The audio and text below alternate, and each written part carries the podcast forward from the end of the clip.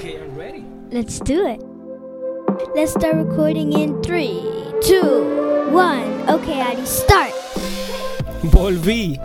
Aquí estoy. Después de seis largos meses. Al menos para mí lo fueron. Fueron seis largos meses. Ausente. Nada en especial. Simplemente eh, más responsabilidad en el trabajo y cosas así. Pero aquí estoy. Estamos de vuelta y estamos celebrando. Ya somos 400 descargas en total. 18 países alcanzados.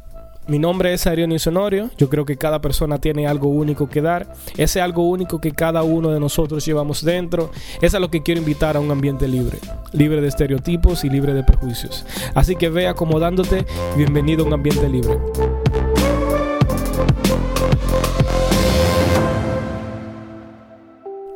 A los dos hermanos les gustaba la música y el arte. El hermano mayor, un día tratando de dibujar el gato de la casa, se dio cuenta de que no era bueno dibujando rompió el dibujo y se negó a dibujar otra vez. El hermano mayor tenía una condición de salud mental que hoy en día sería diagnosticado con desorden bipolar o con esquizofrenia. En la adolescencia fue un buen estudiante. A los 15 años empezó a trabajar en la tienda del tío como un comerciante de arte vendiendo pinturas.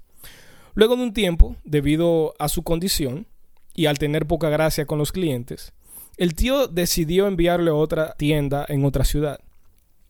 Siendo el hijo de un pastor, no fue sino hasta ese momento en el que se empezó a inclinar más por la religión. Luego de un tiempo, dejó la tienda de artes y se dedicó a enseñar desde francés hasta matemáticas a los niños de la iglesia que pertenecía. En donde más tarde decidió servir como misionero en Bélgica para la iglesia holandesa reformada. Movido por la pobreza y por la necesidad de ese lugar, él daba hasta su ropa las personas del lugar nunca quisieron saber muchos de los misioneros, pero al ver la forma y la actitud de él, cambió la percepción de ellos.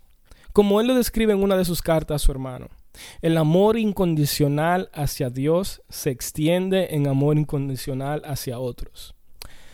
Lamentablemente, uno de los miembros del comité de la iglesia pensó que él era un poco exagerado y que aparte no se vestía adecuadamente y no hablaba de forma elocuente, y por eso decidieron sacarlo del campo de las misiones. Tuvo que volver a casa, esta vez sin trabajo. Con el tiempo libre, dedicó más tiempo a dibujar el hermano menor tenía una tienda de exhibición de artes y sabiendo que su hermano tenía potencial en lo que hacía, quiso ayudarlo exhibiendo sus artes. A diferencia de su tío y antiguo jefe que le dijo, tu arte no es digna de venderse ni de exhibirse. No eres un artista, empezaste muy tarde. A la edad de 33 años, en un concurso de arte, uno de los jueces le dijo que debía de inscribirse en una clase para niños de 10 años por el tipo de cuadros que pintaba. Grave error. Solo pasaron algunos años después de la recomendación de inscribirse en una clase de niños para 10 años para que Vincent Van Gogh dibujara lo que fue una de sus obras más famosas, La Noche Estrellada, o mejor conocido por su nombre en inglés, The Starry Night. Ajustado por la inflación, cuatro de sus obras se han vendido en más de 100 millones de dólares. Y estas no son ni siquiera las más caras. Por su condición mental, su vida se limitó a 37 años. Aunque de la forma que terminó su vida no es un ejemplo, sí hay tres cosas que resaltar de él. Número uno, buscar, insistir y encontrar de la única manera que podemos encontrar lo que nos apasiona, eso que a nosotros se nos hace más fácil que a los demás, eso en lo que quizás al principio no somos tan buenos como quisiéramos, pero sabemos que con un poco de práctica sí podemos desarrollarlo, es buscando e intentando hasta encontrarlo. Vincent Van Gogh volvió a hacer eso que un día dijo que no volvería a hacer, pintar. Una persona no sabe lo que puede hacer a menos que lo intente. Probar cosas es la respuesta para encontrar tu talento. A veces solamente hay que atreverse a intentarlo y dar pasos que, aunque no sean dados con toda la seguridad, de alguna manera sabemos que estamos en el camino correcto. Aprovechar al máximo las oportunidades que están frente a nosotros es saber valorar el regalo del presente, del hoy. Y él sabía eso. Así lo expresó en una de las cartas que él envió a su hermano cuando servía de misionero. Y dice así, cuando te dije en mi última carta que a veces me siento como si estuviera en una especie de prisión, solo quise decir que no puedo hacer muchas cosas que me gustaría hacer. No quise decir que no aprecio el presente o que esté descontento, ni mucho menos. Es simplemente haciendo lo que está a nuestro alcance que tenemos la oportunidad de progresar.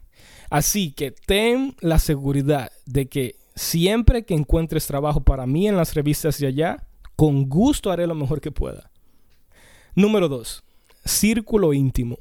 Aunque se oiga un poco poético, una de las cosas que le dan sentido a la vida es la familia y las amistades. Vincent Van Gogh sabía el valor de esto. Su hermano Teodoro Van Gogh se convirtió en el soporte principal de su vida. Estuvo ahí para escucharlo y para ayudarlo, para creer en él y para motivarlo. Por eso escribió en una carta a una de sus hermanas donde decía esto. Si no tuviera a Teodoro, no sería posible que le hiciera justicia a mi trabajo. Pero como lo tengo como amigo, creo que voy a progresar más.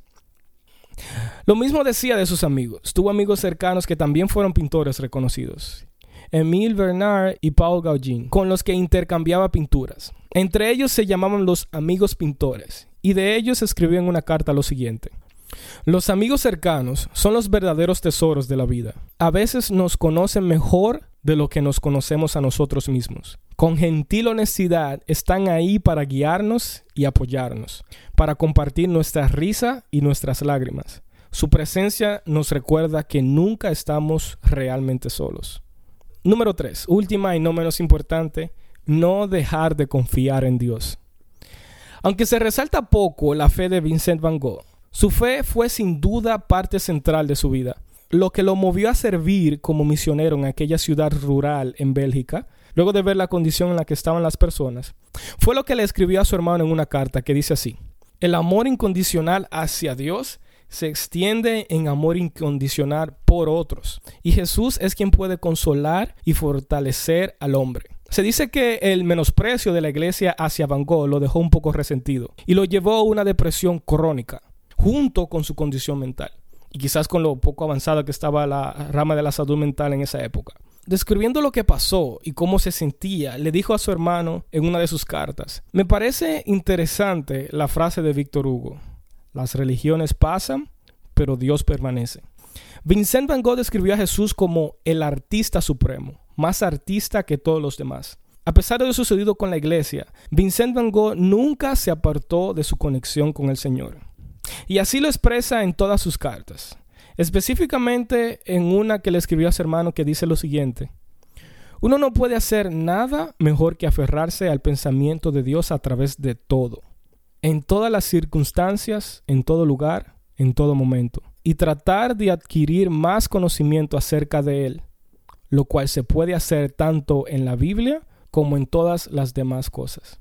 Muchas de las pinturas de Vincent Van Gogh mostraban su sólida confianza en sus convicciones, de que con su vida trataba de expresar su fe. Aún con buenas intenciones, no siempre nuestro entorno va a responder positivamente. Lo que sí es que en esos momentos debemos de recordarnos que lo que estamos haciendo no es para aceptación, sino porque ya somos aceptados. Hace ya varios meses, en una misma semana, tres de mis amigos más cercanos tuvieron la confianza de decirme que estaban pasando por algo similar a la depresión. Yo estuve ahí para escucharlos, hice lo mejor que pude para motivarlos en el momento y quedamos en que íbamos a orar yo por ellos y ellos por mí. Porque compartí con dos de ellos mi momento en el 2018 de lo que hasta ahora ha sido lo más cercano a depresión. Le dije que yo no era un buen ejemplo porque yo nunca lo hablé con nadie y ellos con el simple hecho de tener la confianza de hablarlo conmigo ya estaban haciéndolo mucho mejor que yo.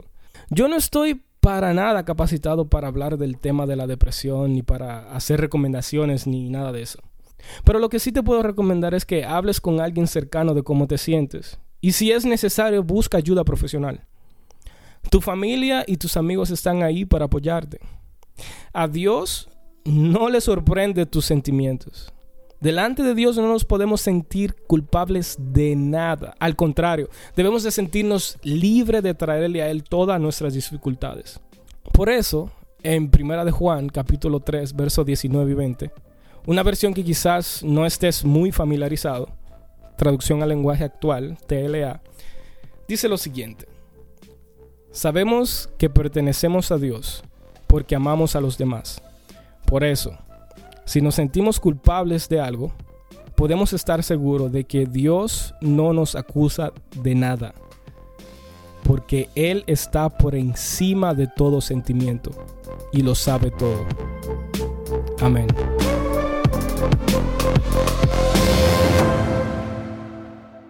That's it? Yeah, that's it.